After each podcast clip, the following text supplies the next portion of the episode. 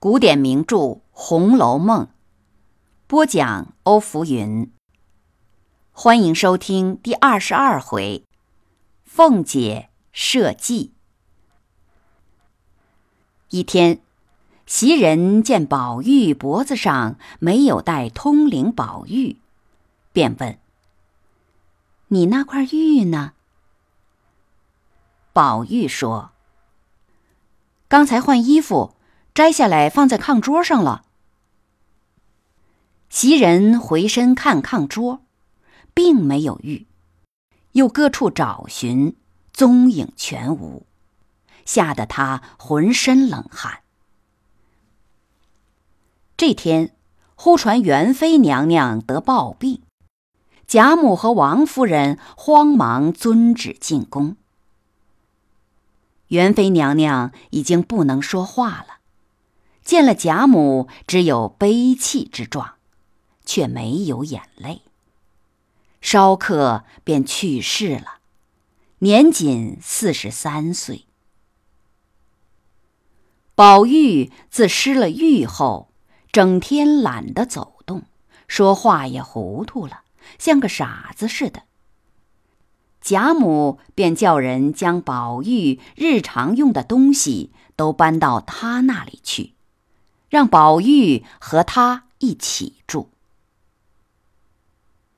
那年贾政升迁江西粮道，将赴任前，贾母把贾政叫到屋里，哽咽着说：“我今年八十一岁了，你又要外任，我所疼的只有宝玉。”偏偏又病得糊涂。昨天叫人给宝玉算了算命，说要娶了金命的人帮扶他，必须冲冲喜才好，不然只怕保不住了。他和宝丫头的亲事，姨太太是早应了的。你如果给他办呢，就是救宝玉的命了。贾政忙说：“老太太做主，该怎么办就怎么办吧。”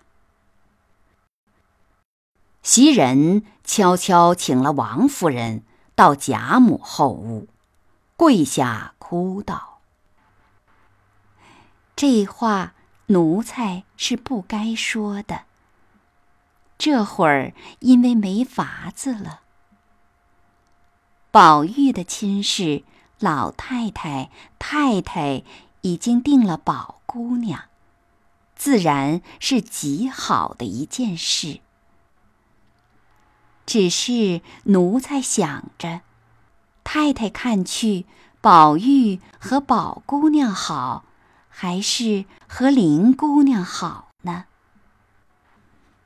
王夫人说：“哦，他两个因为从小在一处，所以宝玉和黛玉又好些。”袭人说：“太太不是好些。”袭人便将宝玉平日和黛玉的这些光景一一说了。王夫人于是把袭人的话和宝玉的心事转告了贾母。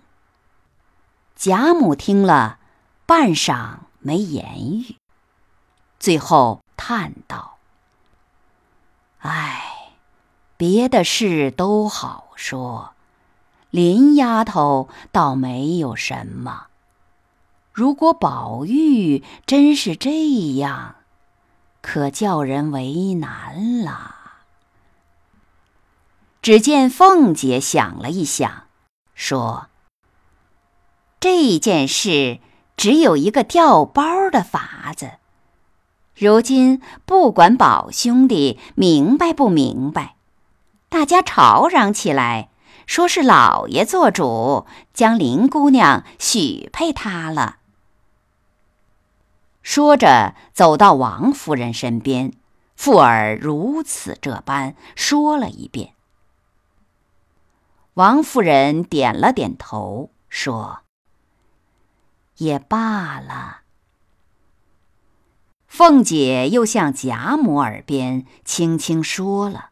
贾母道：“哦，这么着也好，可就苦了宝丫头了。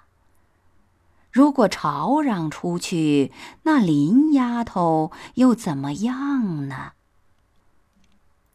凤姐说：“哎，这个话原只说给宝玉听的。”外头一概不许提及，有谁知道呢？感谢你收听《红楼梦》第二十二回，凤姐设计。欢迎继续收听第二十三回，黛玉焚稿。